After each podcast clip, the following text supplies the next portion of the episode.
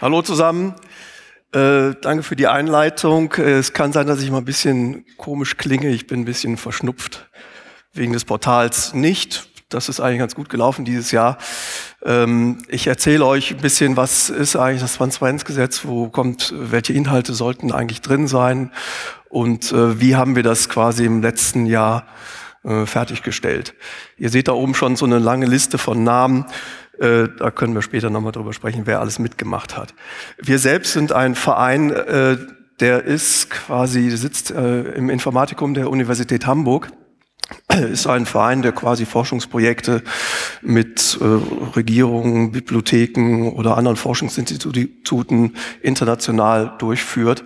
Und in diesem Fall haben wir quasi mit der Finanzbehörde das Transparenzportal gebaut. Ich gehe zunächst mal äh, kurz da ein, weil ich nicht genau weiß, ob wie wir alle auf dem gleichen Stand sind. Was ist das Transparenzgesetz und was erwartet man da? Ähm, dann äh, was über Liefersysteme, da, da man hat es schon, ähm, kommen viele Daten, viele Dokumente sollen quasi irgendwo hochgeladen werden, die kommen von solchen Liefersystemen und äh, äh Kernentscheidungen, die wir am Anfang getätigt haben, um quasi dieses Portal auch zu realisieren. Das Portal selbst ist im Internet, äh, habe ich ein paar Screenshots, wo ich das angucken, wo wir das angucken können und ihr könnt euch das auch jetzt selbst schon verwenden. Äh, das Metadatenmodell, was wir verwendet haben, werde ich kurz erläutern. Äh, die Architektur und die API, die es ermöglicht, quasi die Daten und Dokumente ähm, regelmäßig runterzuladen. Und auch unsere nächsten Arbeiten, die in den nächsten zwei Jahren stattfinden werden, in diese Richtung. Das Transparenzgesetz äh, hatte hier äh, quasi diese, dieses Ziel Bereitstellung von behördlichen Dokumenten und Daten äh, und zwar ab dem 6.10.2014. Äh, das Gesetz ist von 2012, soweit ich es weiß. Das heißt, damals wurde es festgelegt, äh, dass so ein Portal oder diese Bereitstellung, das ist jetzt hier eine Bereitstellung und äh, könnte man sonst wie machen. Äh, das wurde quasi ein Webportal gebaut. Ähm, und auch mit ziemlicher, sag ich mal, Vehemenz aus der Behörde, aus der, äh, aus der Behörde heraus, also dass da wirklich was passieren sollte und äh, wirklich äh, was bei rauskommen sollte. Und das heißt, für mich als Forscher zum Beispiel ist das immer so, das ist jetzt eine richtige Deadline. Früher, da haben wir so Prototypen gebaut bis zu Deadline oder sowas und das musste aber jetzt hier ein System werden, äh, was quasi äh, auch dann funktioniert. Und das Transparenzgesetz, das ist der erste äh, Artikel, äh, ist umfassende Informationsrecht, soll wahrgenommen werden. ähm, vorhandene Informationen unter Wahrung des Schutzes der personenbezogenen Daten unmittelbar der Allgemeinheit zugänglich zu machen und zu verbreiten und um über bestehende Informationsmöglichkeiten hinaus die demokratische Meinungs- und Willensbildung zu fördern und eine Kontrolle des staatlichen Handels zu ermöglichen. Also das heißt, äh, man will hier, dass der Bürger quasi die gleichen Informationen hat, äh, wie auch vielleicht die Behörden selbst. Und in dem Fall äh, äh Behörden, was gemeint ist, sind mehr oder weniger alle Behörden und angegliederte Systeme.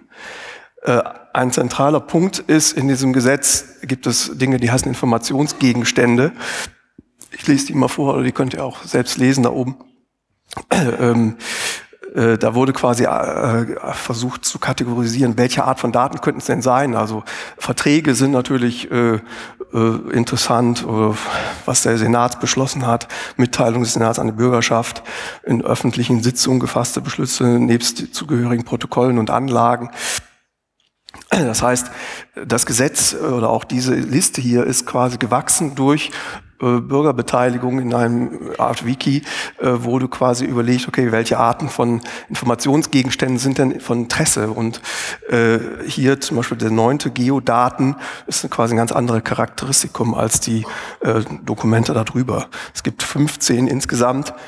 Und das Ziel ist auch, da schon ein bisschen hinzugehen, okay, es gibt äh, etliche Daten, wie strukturiere ich die eigentlich? Und das Gesetz hat in dem Fall vorgegeben, ja, äh, das hier diese 15 Informationsgegenstände machen irgendwo Sinn, dass man jedes, jeden Datensatz, der später da drin ist, auch dementsprechend äh, kategorisiert.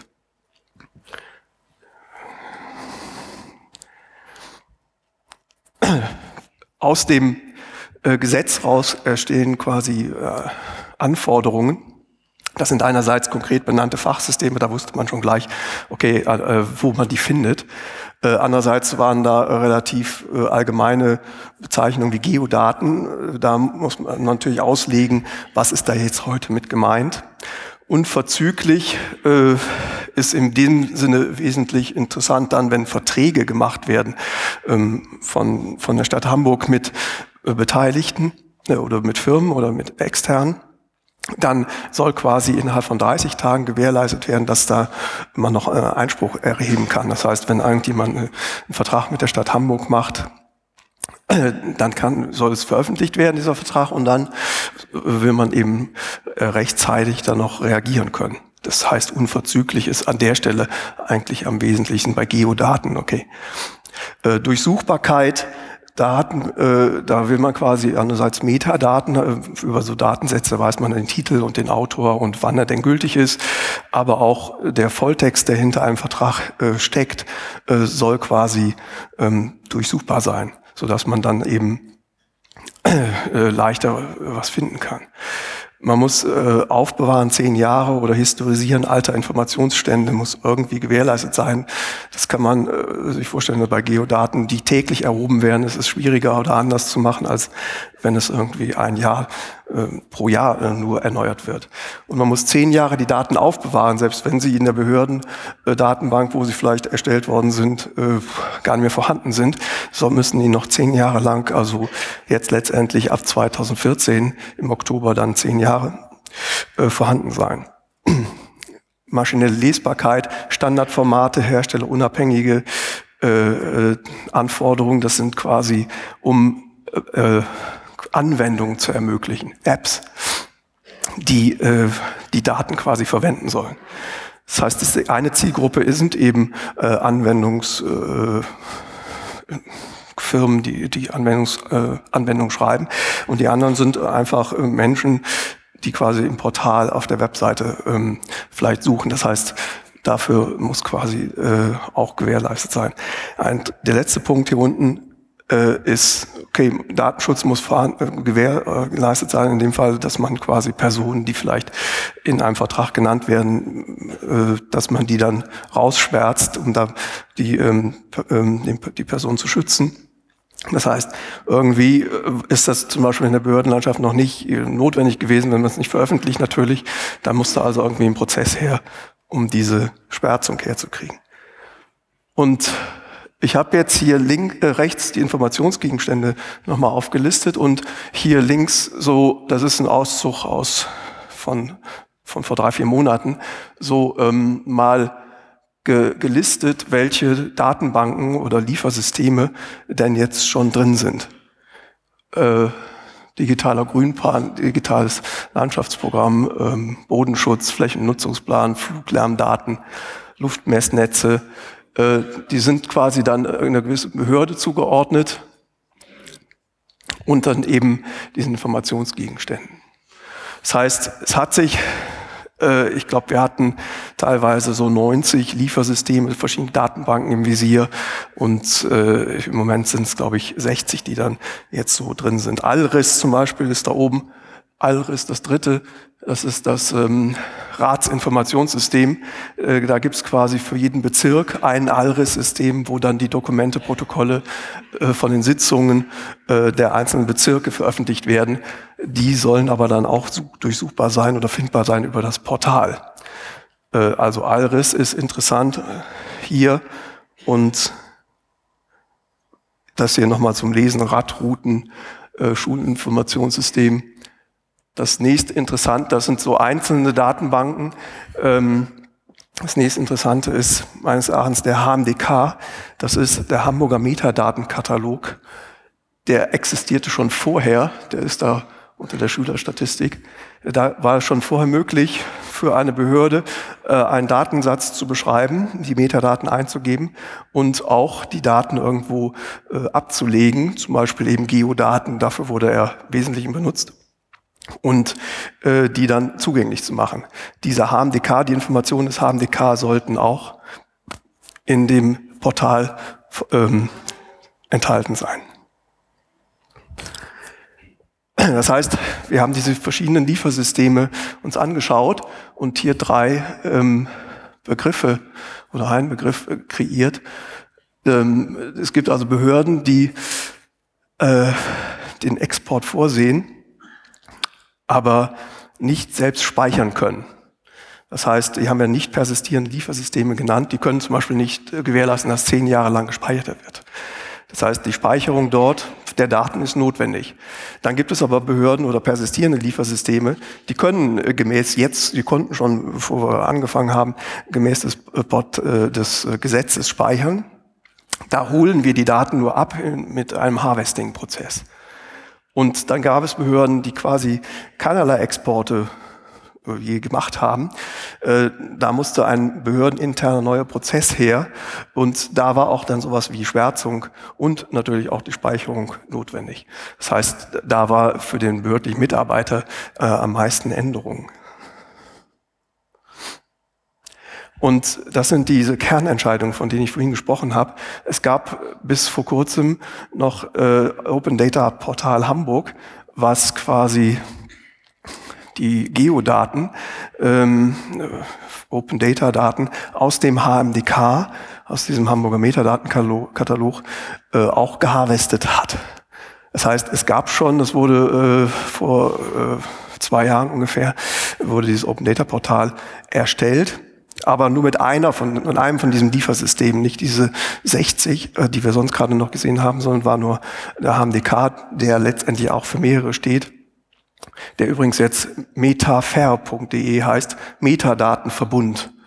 Da wiederum hat sich im letzten Monat äh, diese Änderung ergeben, dass nämlich mehrere Bundesländer ihre Metadaten dort hochladen, aber das nur nebenbei. Das heißt, dieses Open Data Portal sollte aufgehen in diesem Transparenzportal und das ist auch so geschehen. Äh, der HMDK sollte verwendet werden. Wir haben ein Metadatenmodell äh, angelehnt an das Open Data Metadatenmodell äh, verwendet. Das heißt, wir haben nicht nur die Informationsgegenstände, die natürlich bei dem Open Data Portal nicht vorhanden sind, die haben wir hinzugefügt, aber wir haben die Open Data Kategorien beibehalten. Das heißt, jeder Datensatz ist weiterhin strukturiert über die äh, sogenannten Open Data Kategorien, wie zum Beispiel Verkehr, Bildung etc. Und das Metadatenmodell selbst hat diese grundsätzliche Idee, dass man einen Datensatz hat und mehrere Ressourcen diesem zugeordnet hat. Eine Ressource ist ein äh, Dokument oder Datensatz selbst. Und wir wollten ein Webportal, was sowas wie eine globale Suche, erweiterte Suche, Suchdarstellung und Volltextsuche hat und parallel dazu auch eine API äh, für den Zugriff über die App. Äh, ja. Und eine Architektur, über die ich jetzt gleich noch weiter eingehe. Das Portal selbst stellt sich im Moment so dar, das ist jetzt da oben Suche.transparenz. Das ist quasi die, die Suchfunktionalität. Ohne Suchpunkt, äh, nämlich also nur transparenz.hamburg.de, kommt man sozusagen auf die redaktionellen Seiten, wo äh, Hintergrundinformationen vorhanden sind. Und die Suchseite, die quasi die unterschiedlichen ähm, Liefersysteme dann auch äh, durchsuchen, die bekommt man so. Und ich habe hier sozusagen nach Transparenzportal gesucht und bekam da gestern oder so äh, 16 Ergebnisse raus. Das heißt, das Portal hat selbst auch Informationen über, wie wurde es eigentlich gebaut. Vergabehandbuch zum Beispiel. Aber die Seite selbst ist, sage ich mal, jetzt kann man sich entscheiden, wie, wie, man will, wie die aussieht, aber es ist halt eine Funktionsseite, um ähm, Suchen äh, durchzuführen. Man hat dann hier äh, rechts unten solche Filter, wie man sie auch sonst so kennt. Das sind die Open Data Kategorien in dem Fall zu sehen. Und eine Detailansicht, die zusätzlich dann die eigentliche Möglichkeit gibt, nämlich die Ressourcen, in dem Fall eine, äh, äh runterzuladen. Äh, in dem Fall ist es quasi ein PDF. Da rechts ist noch Zeitbezug. Äh, man kann quasi in der erweiterten Suche auch gemäß des äh, interessierten, interessant, äh, interessierenden Zeiten suchen zum Beispiel. Das heißt, das könnt ihr euch angucken und ich will noch ein bisschen weitergehen in die Tiefen. Äh, ich hatte gesagt, das Metadatenmodell ähm, ist angelehnt an die äh, an Open Data äh, Begriffe. Und hier rechts habe ich jetzt die API-Feldnamen aufgelistet, die kommen, wenn man also über die API was abfragt. Und links die deutschsprachigen Bezeichner. Veröffentlichende Stelle ist von Interesse, das ist quasi die Behörde, die das reingestellt hat. Der heißt halt Author da rechts. Und äh, die anderen Sachen, Informationsgegenstand äh, hatten wir gesehen, ist aus dem ähm, äh, Gesetz raus. Und die Open Data Kategorien sind unter Groups, Kategorie, Groups. Das sind die Open, Data Kategorien. Die anderen äh, sind eigentlich so äh, sprechen. Für eine Ressource gibt es äh, natürlich die Möglichkeit, es äh, runterzuladen und diese Informationen, die hier sind. Ähm, Offline-Datum ist das Datum, wann das Ding wieder rauskommt. Wir hatten gesehen, zehn Jahre äh, soll ein Datensatz womöglich drin bleiben. Es gibt aber auch Datensätze, die sind freiwillig reingestellt. Die nennen sich dann ohne Veröffentlichungspflicht. Und das bedeutet, okay, äh, die können auch vorher schon rausgelöscht werden. Und das ist die Architektur. Sieht da ziemlich dramatisch aus hier so. Dicke Bobbles. Äh, ich gehe mal auf das nächste Bild. Wir haben das implementiert, dieses obere grüne Teil, Suchergebnis eingeben, Suchanfrage, Suche starten, Suchindex abfragen, äh, Suchvorbereitung, Harvesting, äh, das Mappen, die Liefersysteme haben natürlich nicht äh, in diesem Metadatenschema gesprochen, sondern es wurde eine Abbildung gemacht auf dieses. Äh, das passiert in der Mitte, Volltextanalyse. Äh, das haben wir mit einem Tool gemacht, CCAN, kennt ihr vielleicht von, von der Open Data Gemeinde. Ähm, das haben wir erweitert an gewissen Stellen. Das hat uns das Grüne abgenommen und auch speziell die API. Das heißt, dieses Portal kann man quasi über die CCAN API abrufen. CCAN ist ein Comprehensive Knowledge Archive Network äh, für die Open Data Gemeinde ein sag ich mal, Content Management System auf Python-Ebene mit einem Solar-Index im Hintergrund und einer Postgres-Datenbank, um die Sachen abzuspeichern. Äh, wird speziell in äh, Regierungskreisen im ähm, ähm, britischen Bereich verwendet oder bei uns eben auch im Open Data Bereich. Und äh, liefert quasi Harvesting-Möglichkeiten, sodass man dann sagt, okay, den HMDK oder Alris, äh, die wir saugen uns da die Metadaten rüber und ähm, bilden, die, holen uns auch die äh, Datenobjekte, die Dokumente, auch äh, Geodaten, äh, irgendwelche Tabellen, irgendwas und machen das alles Volltextanalyse darüber mit, mit Apache TK-Tool. Und ähm, die Solar-Suche selbst äh, liefert diese Filter. Da haben wir die erweiterte Suche draufgesetzt. Und äh, die Webseiten selbst, habt ihr schon gesehen, ist in hamburg.de Design, weil das quasi da eingebunden wird. Das heißt, äh, Seeken hat auch noch eine Oberfläche, die wir hier nicht verwendet haben. Äh, wir mussten natürlich äh, die Harvester selbst bauen und äh, speziell diese Abbildung auf unser äh, Metadatenschema. Wir haben Erweiterungen gebaut für CCAN, die wir auch in GitHub noch hochladen werden. Das ist, eine, das ist verteiltes Harvesting. Das heißt, wir haben im Moment 14 Harvester, die jeden Tag laufen und äh, auch zum Beispiel gewährleisten, wenn in der Behörde also heute was hochgeladen wird, dann wird das um 19 Uhr geharvestet, der Vollindex durchgeführt über Nacht und am nächsten Tag, wenn es dann richtig läuft, ist es vorhanden. Und diese Harvester laufen quasi verteilt.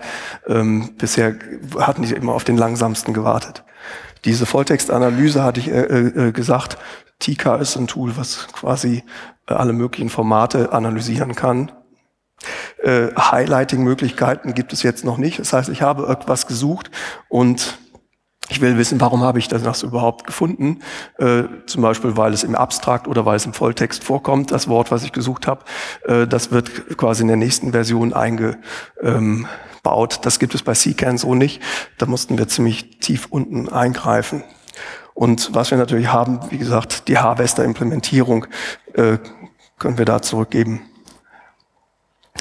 Die API selbst äh, ermöglicht eben einen programmatischen Zugriff auf das Portal, kann unter dieser Webadresse da runtergeladen werden oder angeguckt werden. Und äh, hat solche Funktionen wie Package Search. Das heißt, man kann dann so die Suchen, die man auf der Oberfläche äh, hat, quasi auch über diese API durchführen ähm, oder äh, sich auch Feeds setzen und dann sagen, okay, immer wenn was über Geodaten reinkommt, kriege ich eine Meldung. Ähm, weil wenn man die benutzen will, äh, muss man natürlich denken, okay, wie, deswegen habe ich diese API-Metadatenschema Mapping hier aufgelistet. Was, wie, wie muss ich das eigentlich interpretieren? Das war der CCAN und rechts unten hat der, der Partner Dataport, das ist der IT-Provider hier in Hamburg für die Behörden, äh, quasi den, das Ding, was wir zentralen Speicher nennen. Das heißt, von hier unten die, das Behördenschriftgut, wenn es denn geschwärzt wird, wird quasi in diesen Speicher gespeichert, der auch wirklich darauf achtet, dass quasi äh, da diese zehn Jahre und so erfüllt werden. Wenn man jetzt also einen, einen Datensatz runterladen will, dann greift man auf diesen zentralen Speicher zu. Und für diese CCAN-Geschichte ist der zentrale Speicher so wie ein weiteres Liefersystem. Das heißt, da mussten wir quasi keine großartige Schnittstelle für bauen oder so, sondern das war in diesem Konzept enthalten. Das heißt, wir können jederzeit diesen kompletten Index äh, neu aufbauen. Äh, Hauptsache, die Daten sind noch im zentralen Speicher oder in den selbst persistierenden Liefersystemen. Und das war falsch hier. Und hier unten, das rote, ist jetzt der neue Workflow für die Behörden, Mitarbeiter. Das heißt, der ist daran angegliedert, dass sie bisher in der Behörde muss man archivieren, sozusagen irgendwann sagt man, ich habe jetzt hier eine Akte und die muss ich archivieren. Jetzt kann man so ein Häkchen setzen, dann sagt man, okay, äh, ins, ins Transparenzportal. Und da müssen noch weitere Metadaten eingegeben werden, zum Beispiel welches Informationsgegenstand liegt denn vor. Und es muss äh, geschwärzt werden. Und dafür gibt es quasi einen Workflow für jeden Mitarbeiter der Behörden. Äh, wenn er dann einmal entschieden hat, das soll ent, ent, äh, äh rausgebracht werden, dann wird dieser Workflow durchlaufen. Und interne und externe Upload ist eine Möglichkeit übers Netz für äh, Institutionen, die außerhalb der Behörden, aber für die Stadt arbeiten, äh, Daten hochzuladen.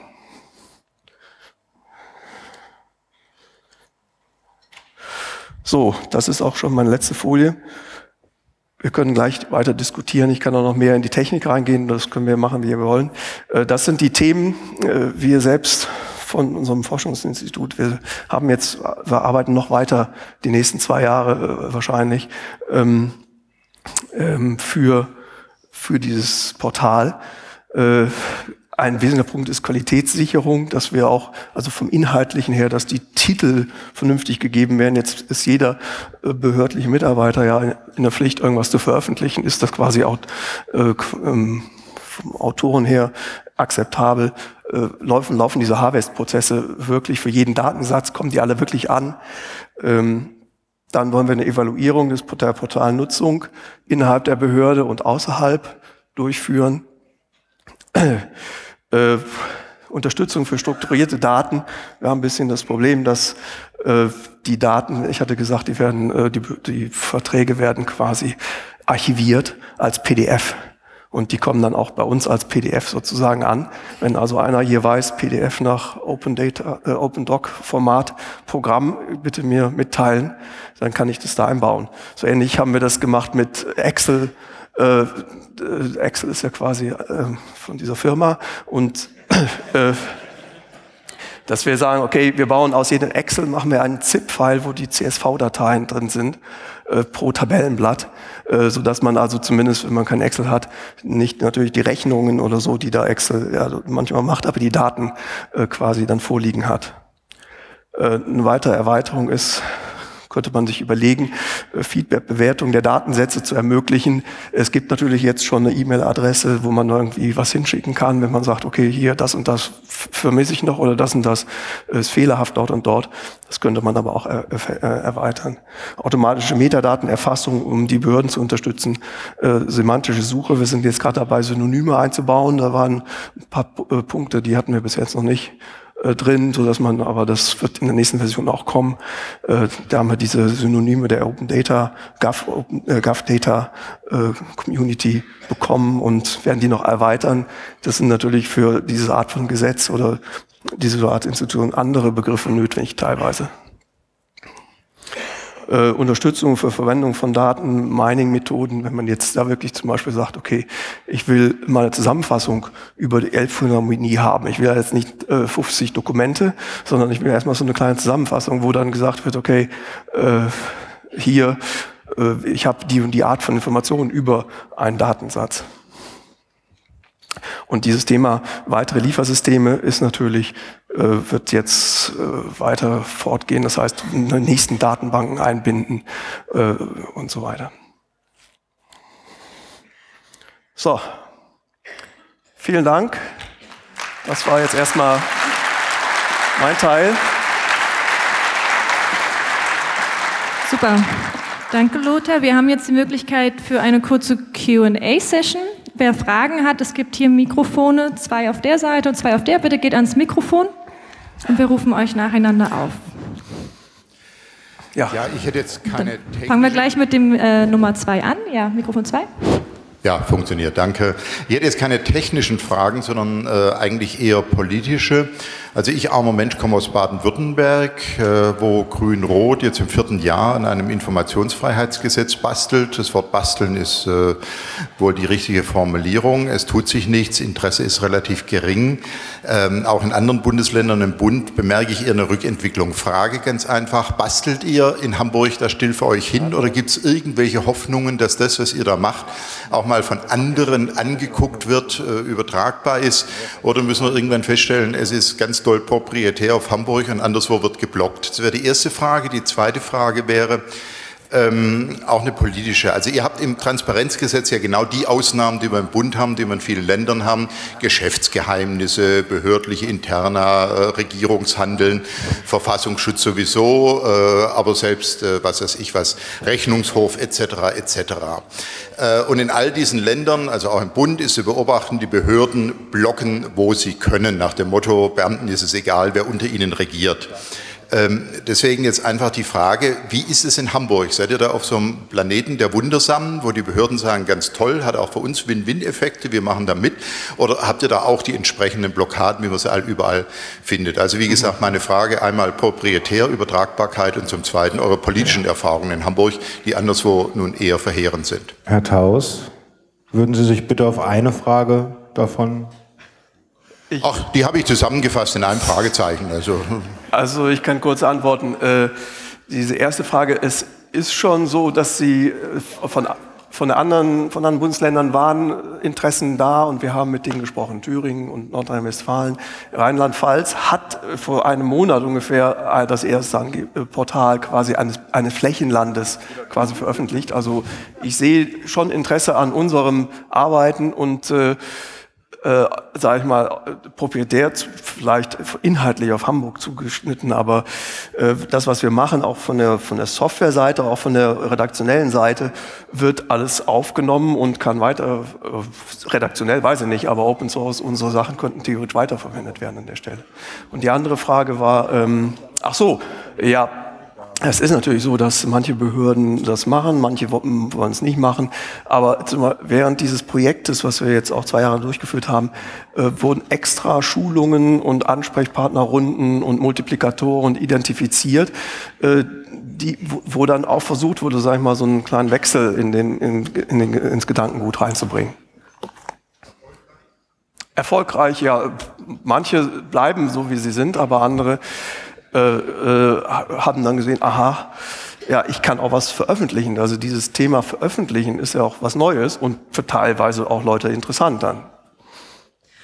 Wir haben leider nur noch Zeit für zwei Fragen. Ich gehe mal auf die andere Seite, Nummer drei, bitte. Ja, ähm, also vielen Dank. Die Parlamentsdatenbank in Hamburg gehört wirklich aufgeräumt. Wer mal sich mit dem Frontend auseinandergesetzt hat, das ist der Tod. Ähm, Bisschen Bedenken habe ich ja gerade, was so Dienstvorschriften angeht. Die POL DV 100 würden wir gerne alle kennen, die ist aber V als geheim gestempelt. Und äh, das jährt sich ja jetzt im Januar und wir werden alle wieder mit der Klobürste durch Hamburg laufen. Und da eine Verfolgung möglich zu machen, die Rückschluss auf die Dienstvorschrift möglich macht, das wird sicherlich Ärger in der Behörde geben. Also da habe ich Bedenken. Und äh, was mir auch fehlt, so bei den zehn Jahren, das letzte, was ich aus dem Hamburger Anzeiger brauchte, war von 1980 und äh, daraus sich ergebende Beschlüsse wegen Denkmalschutz. Da finde ich zehn Jahre ein bisschen kurz. Der Haken ist, das gibt es nur als gescanntes Bild. Ja, die zehn Jahre sind jetzt natürlich für die Dokumente, die jetzt reingestellt werden. Ich meine, irgendwann haben sie angefangen damit. Äh, das Portal kann geharvestet werden von anderen, wird auch schon. Das heißt, äh, wenn man die Ressourcen mitharvestet, könnte man die quasi irgendwo anders auch aufbauen. Dienstvorschriften, keine Ahnung. Das wird wohl irgendwie passieren. Das kann ich nur sagen, wenn ihr meint, da fehlt irgendwas, ist irgendwas nicht schlecht, ist irgendwas schlecht, melden und dann äh, kundtun. Okay, und dann kommen wir zur letzten Frage. In der Zwischenzeit bitte alle, die jetzt neu in den Saalraum kommen, wir sind noch bei der letzten Frage. Bitte, Let, bitte ähm, daher leise in den Raum kommen. Die letzte Frage kommt Ja. von hier. Im Netz wurde die Frage gestell- gestellt, auf welcher Entscheidungsebene in der Verwaltung sollte über die Veröffentlichung konkreter Dokumente oder Dat- Dateien entschieden werden? Auf welcher Verwaltungsebene in der Verwaltung? Auf welcher Entscheidungsebene? Kann ich nicht so sagen, äh, weiß ich nicht.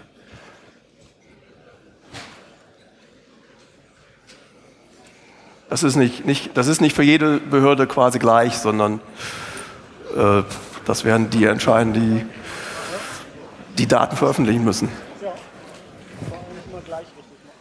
Vielen, vielen Dank. Ähm, die Möglichkeit weiterer Fragen und Antworten besteht nach dem Gespräch auch noch mit Lothar direkt. Am besten draußen, weil der nächste Sprecher dann kommt. Okay. Ähm, ich bedanke mich und wir bitte einen warmen Applaus für Lothar. Vielen Dank, Lothar. Danke.